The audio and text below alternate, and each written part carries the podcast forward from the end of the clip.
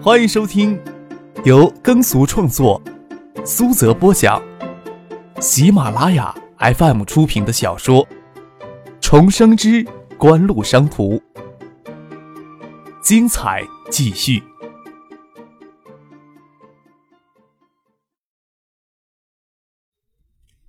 第四百九十六集。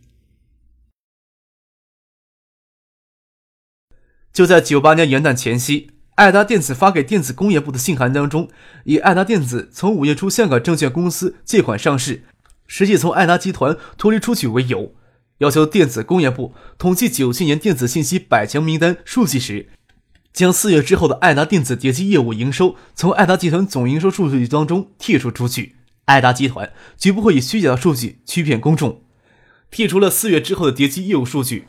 爱达九七年的产品销售只有三十亿，比九六年下浮百分之二十五。元旦是国内法定的假日，很多人无法享受法定的假期。张克百无聊赖地坐在沙发上，看着电脑显示屏上显示的最新做出来的集团营收数据，抬头问陈信生：“这个数据会不会比较让某些人满意啊？”科王九七年的营业收入为二十六亿。星源营业收入为十二亿，三十亿的确不会太起眼，可能要落到三十名之外了。不过呀，其他数据呢？盈利能力、创新投入、申请专利数量，这些数据是不是也要现编呢？陈信生问道。苏京东笑着说：“三十亿的营收将元器件产生的利润归入到锦湖研究院，但是产品销售上产生的十亿净利，这个数据拿出去似乎有些不妥吧？”就算摒除了海外的研究投入，国内研发投入加上橡树园今年的投资，也可能超过十个亿啊！这些数据拿出去的话，似乎也有些不妥呀。哎，感觉今年呀赚了很多钱，原来花出去更多的钱了。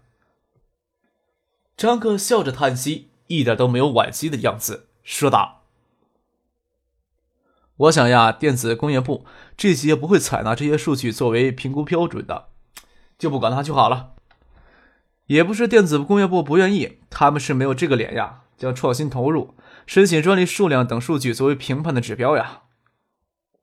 想想也真是可笑，去年上榜的电子百强企业，整个九七年申请专利的企业竟然占不到两成。王海素很早就听说过谢剑南，他进东大就读于计算机科学与技术系的博士，就从很多人的嘴里听说过这个名字，听说过他的光辉历史。读学期间创办保健品公司，大学毕业资产过亿，又毅然决然将公司出售给家庭企业，又毅然决然的将公司出售给家族企业，只身前往海外留学。留学归来又短短时间内，借助家族的势力去创办海泰电器、科王电器这两家在业内极有影响力的企业，足以称之为传奇的创世事迹了。坦诚的说。王海素他自己下定决心下海创办公司，也是受到了谢谢南的影响。要是没有机会接触到寻常人无法接触到的那个神秘角落，此时的王海素内心对谢谢南一定洋溢着崇拜之情。在放弃海素科技控股之后，海素公司就从体校背后的狭隘的办公楼迁到甜水锦西路的经典大厦之内，宽敞明亮的办公室，一溜地板的落地窗。凝视着窗外梧桐树，枝头最后零落几片树叶，给凛冽的寒风打落，在空中盘旋着而下。街上的行人脸色给冻得发青，而办公室的温暖如春，新聘的秘书还有青涩的娇羞。王海素此时确确实实在享受成功的感觉。元旦是国内法定的节日，可惜很多人都没法享受这个法定的节日。王海素却高兴在节假日有坐到办公室来享受成功人士的感觉。王海素在经典大厦见到谢剑南，见他身材高挑，有张让女孩子喜欢、棱角分明的脸，穿着烟灰色的外套，心想也不过如此。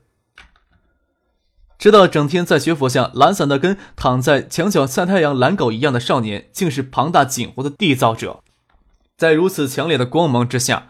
其他任何少年得志人都会显得黯淡无光。王海素对谢剑南的轻视，并不会让人感到太意外的事情。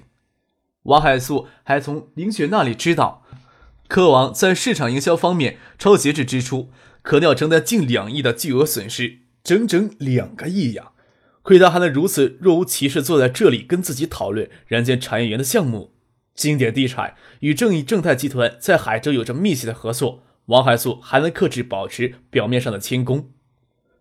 谢楠昨天通宵都在看软件产业园的项目资料，除些有些大而不当之外，总体的设想非常的不错。谢楠也晓得将项目搞大是所有官员好大喜功的通病，毛病并没有在最初的项目策划者的身上。谢谢楠是这么认为的，谢楠的感觉没有错。只是他不晓得谁才是真正的最初项目策划者。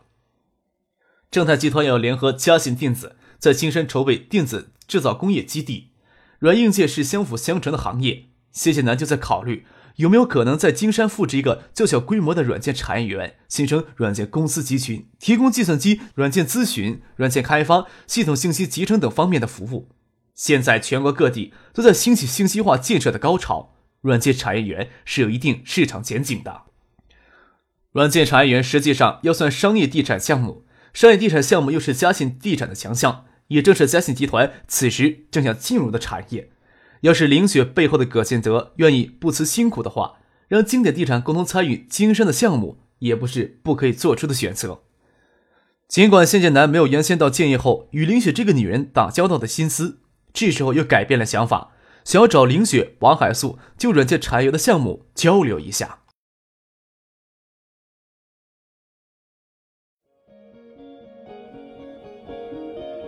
您正在收听的是由喜马拉雅 FM 出品的《重生之官路商途》。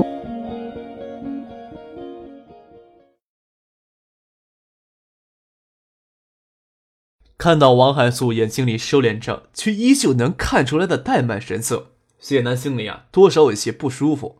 在接下来的交流当中，不晓得王海素的怠慢，还是王海素与人交流时的拘谨，谢楠并没有从他身上感受到那种让人炫目的才华。谢楠没有掩饰自己的意图，直接跟林雪、王海素提出了有没有在金山复制软件产业园的可能。跟林雪、王海素直接提出来，也看出背后葛建德的能耐。在谢楠的眼里，拥有不到五十名员工的凯素科技，虽然在建业要算得上一家规模的软件公司，可是比起庞大的软件产业园计划，这样规模的公司就像是要支持一整块楼板的竹筷子那样单薄。葛建德的能耐，甚至让中科院软件研究所与省科技厅下属的金鼎科技成为海速科技推动软件产业项目的协作者，这样的能耐才是谢楠希望借重的。林雪当然有他的考虑，资源给分散到金山是肖明建、胡宗庆不希望看到的结果。当然，胡宗庆在海素科技秘密持股，只要获得巨额利益，政绩要不要就不是他特别关心的事情了。关键同时能在金山复制一个软件产业项目，来增加未来的获利预期。从林雪那里，谢楠并没有得到明确的答复。在经典地产用过餐饮后，赶到了抚清路海泰电器总部，找谢毅谈起这件事儿。虽然谢子家在科王高科持股的事情让家族内部产生些裂痕，不论怎么样，整个家族还保持着大体一致的方向上。景湖又是如此的强势，更要保洁整个家族的团结，也只能默认谢子家在科王高科持股的事实了。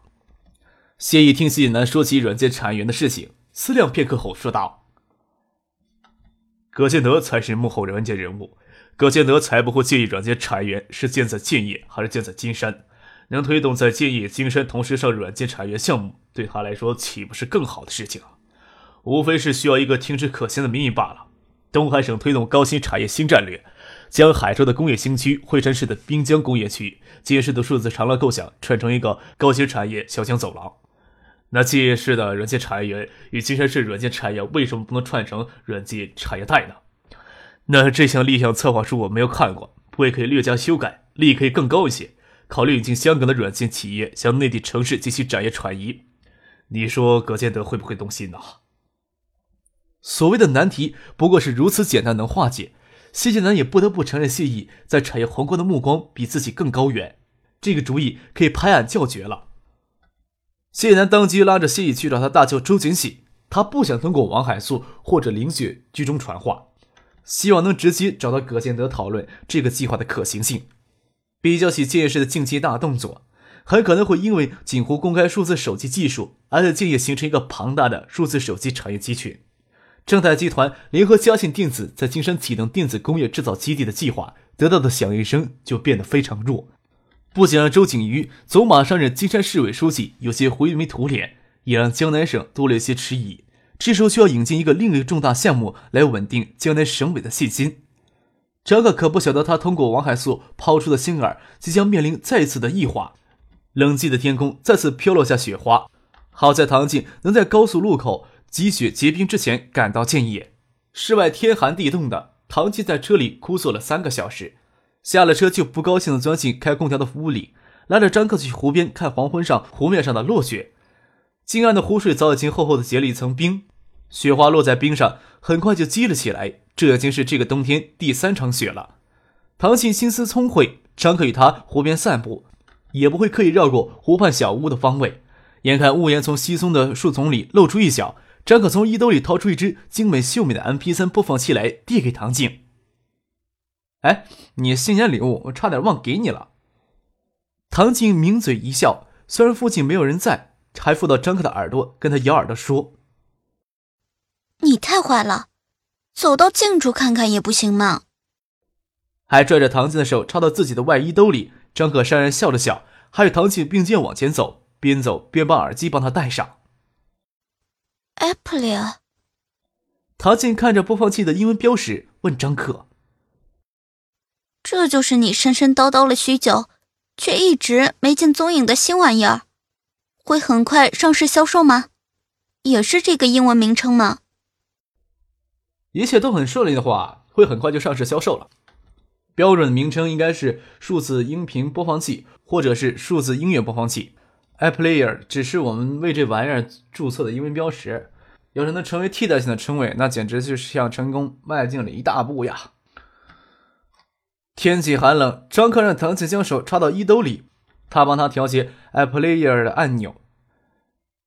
你认真听就可以了，我特意帮你选择你喜欢听的歌曲，你以后喜欢听什么歌，直接下载就可以了。这只播放器是特意取消软件限制的。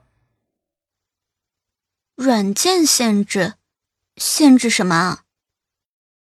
唐静不解的问道。防止下载歌曲通过 iPlayer 向其他计算机传播相关技术，就即将面临欧美日韩的市场。在数字版权保护上的法律体系非常严格而苛刻，我们必须遵守别人的游戏规则，不然很容易让人家抓住把柄给踢出局呀。张克从背后紧紧将唐静抱住，拿过一只耳机塞到自己耳朵里，听着音乐给他解释一些技术上的问题。当然，还有一些其他的限制。比如说是限制从网上音乐商店购买的歌曲只能在我们有许下深刻销售的硬件上播放。总之呀，都是一些让人脑袋都炸掉的限制条件。当然了，有些条件为了适应游戏规则，有些条件是为了限制获得生产销售许可的电子厂商，避免他们成为锦湖最终的竞争对手。脑袋该炸的地方也不仅仅是锦湖这一边儿哎呀，条件太苛刻了。艾莫看到数字音频播放器在北美地方生产销售的授权，忍不住抓起头发，皱眉触眼的露出痛苦的表情，朝陈先生大声的抱怨：“哎呀，柯少就这么对待他真诚的朋友？我真怀疑他自己有没有勇气将这份文件摆到我的面前，还将古差事交给你来做。”对于艾莫表演性质的反应，陈先生视若无睹。他说道。我刚接到消息，听说客少天寒地冻的陪女孩子在湖边散步呢。相比较呀，我现在做的事情的确是个苦差事儿。这一点呀，我上午就跟他抱怨过。陈先生吞温水的反应让艾莫无法继续刚才的表演。走到窗前，窗外飘着榆树叶的大小的雪花，白茫茫的一片。往东就没有高层建筑。站在希尔顿大酒店的高层上，能一目了然的看到雁归湖与湖边的山峦。只是下雪天气，能看到的远处十分的有限。即使这样的天气，能陪女孩子在湖边散走，也比坐在房间里跟这个狡猾而贪婪的对手谈判感觉要好。艾莫心里这么想着。在艾莫此时的心里，张克、陈先生、萧景生这些人，都是贪婪而狡猾的家伙。苏金东、丁怀现在主要负责与德仪、德尔法西等人谈判，相比他们的谈判会轻松一些。哎呀，其他条件虽然人看了很生气，但是为什么你现在要坚持将私告白的硬件销售与你们的网上营业商店捆绑到一块儿呢？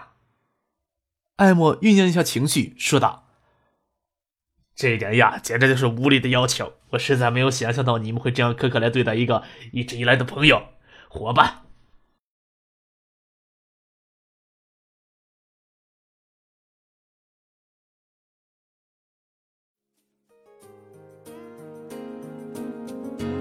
听众朋友，本集播讲完毕，感谢您的收听。